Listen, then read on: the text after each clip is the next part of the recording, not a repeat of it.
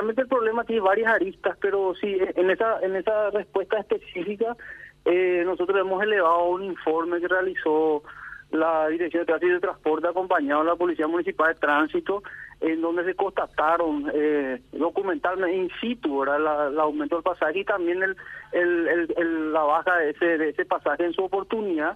Eso hemos elevado a la Dirección de Asuntos Jurídicos para abrirse el sumario respectivo. Eh, eso desde el punto de vista estrictamente documental, más allá que la realidad los hechos yo creo que no nos permite ni siquiera dudar, pero como ustedes saben, en un Estado de Derecho debemos de agotar las instancias del debido proceso. Eh, por otro lado, se hicieron contacto con las empresas validadoras eh, TDP y, y EPAS, que son las empresas validadoras del billetaje electrónico, como usted sabe, esa tecnología eh, nos arrojaría el, la cantidad de usuarios y las vincular con las tarjetas eh, que habían eh, hecho las transacciones ese día, como para que ese proceso se haga informáticamente hablando, ¿verdad? Bueno, pero esa, es la, esa es la situación, entonces, en resumen. ¿Y qué dijeron las validadoras? ¿Cómo ellos, cómo ellos hicieron validar, teniendo en cuenta que eh, nadie había decidido el aumento del precio del pasaje. ¿Qué, explicación dieron a ese hecho?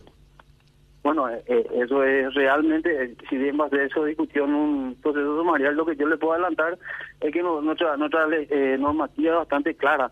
ellos hicieron una interpretación, digamos, del, de la ordenanza 66-2016, en su artículo 13, que claramente estipula el costo del pasaje, es el costo que se va a eh, determinar en el decreto por ejecutivo.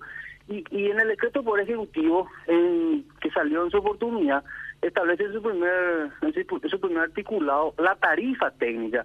La tarifa técnica eh, son variables que se van colocando en, en una planilla y automáticamente quitan un monto, un costo que sería el costo eh, razonable para que el servicio y el negocio sea sustentable a las empresas. Mm.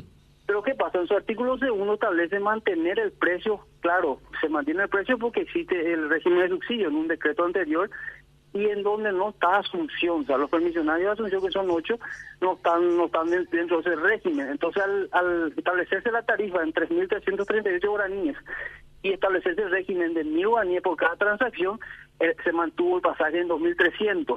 Y nuestros empresarios lo que hicieron fue interpretar como que la tarifa técnica es la que se debía aplicar al no tener subsidio. Eso fue lo que pasó en, en realidad. Eh, eh, es lo que ha explicado en ellos. Claro, es lo que explicaron ellos. De hecho, nosotros no ser fijadores de precios a la Municipalidad de Asunción, eh, nos remitimos directamente al decreto. Eh, ¿Por qué? Y bueno, eso ya es, yo diría que es una forma de nuestra autonomía, ¿verdad? Pero bueno, eso está establecido en la norma y, discutir eso en este momento es complicado, ¿verdad? Claro. Eh, Rafa. Sí, ¿y qué, dicen las empresas validadoras? ¿Cómo puede ser que eh, se cambie, o sea, un, un grupo de de empresas cambien nada más el, el precio del pasaje y, y, ellos cobren siendo que está regulado. ¿Dieron alguna explicación? Mire, ellos, ellos eh, yo le cuento la, la génesis, un la cronología los hechos para tener bien claro, ¿verdad?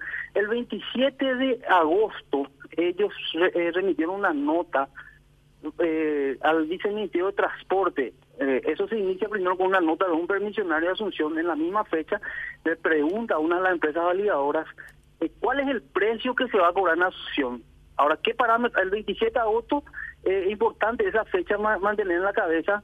Eh, a, esa altura lo único que había era un decreto por el cual se le excluía Asunción del régimen de, de, subsidio. Entonces, el empresario a esa altura sabía que no iba a estar en el subsidio y cualquier pasaje eh, mantener el pasaje, si es que ese, era su, el conocimiento que tenían de lo que iba a pasar más adelante, ¿verdad?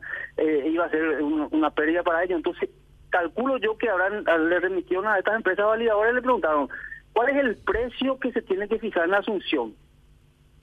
La empresa validadora eh, le, remite una nota al viceministerio de Transporte y le pregunta la misma cosa. Y el viceministerio de Transporte, siempre en fechas 27-28 de agosto, le, contesta diciendo, no, en Asunción el precio fija, eh, el precio tiene que determinar Asunción. Entonces ahí nos remiten una nota a nosotros eh, en la misma fecha, nos remiten una nota a la, a la, a la, Municipalidad de Asunción eh, preguntando cuál es el precio en Asunción. Nosotros le contestamos, el artículo 13 de la ordenanza 66 establece que el costo del pasaje es el establecido por el Ejecutivo. A esa altura todavía no había ni un decreto. Entonces, la Municipalidad de nunca pudo haber sabido cuál hubiese sido la tarifa, ni mucho menos el precio.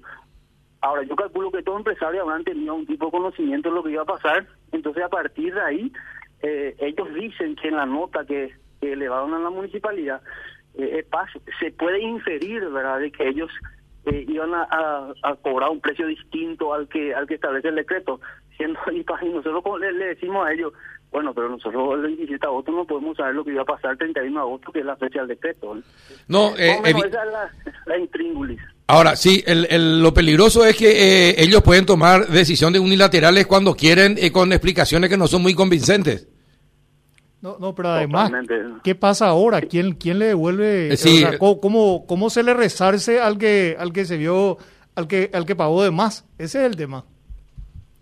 Sí, eh, bueno, eh, eso realmente, actualmente también la SEDECO ha abierto una investigación. Nosotros le hemos contestado ahora en el tenor que yo le estaba explicando y también nosotros acá internamente tenemos un, sumario abierto. Eh, eh, eh, eso una deberíamos encontrar en, bueno la, municipalidad eh, en un acuerdo había manifestado la voluntad de, mediar como para que eso se devuelva la devolución tiene que hacerse informática informáticamente había, había cuenta que existe el billetaje electrónico y ya es imposible identificar a las personas ¿verdad? pero eso sí yo creo que informáticamente directamente por eso hemos solicitado por nota que nos remitan la cantidad de eh, la cantidad de tarjetas o la cantidad de transacciones que se hicieron ese día. Un poco, e, esa sería la, el, momento en el que estamos. Y las empresas que dicen tienen una disposición a, reembolsar, porque supongo que como el, el, sistema es con tarjeta y está informatizado, se puede determinar claramente a quiénes se le cobró de más y se le puede resarcir. Ahora, eh, depende mucho, supongo, de la voluntad de las empresas depende de la, voluntad y yo también de la de la decisión del sumario ¿verdad? claro. claro pero pero entre tanto digo.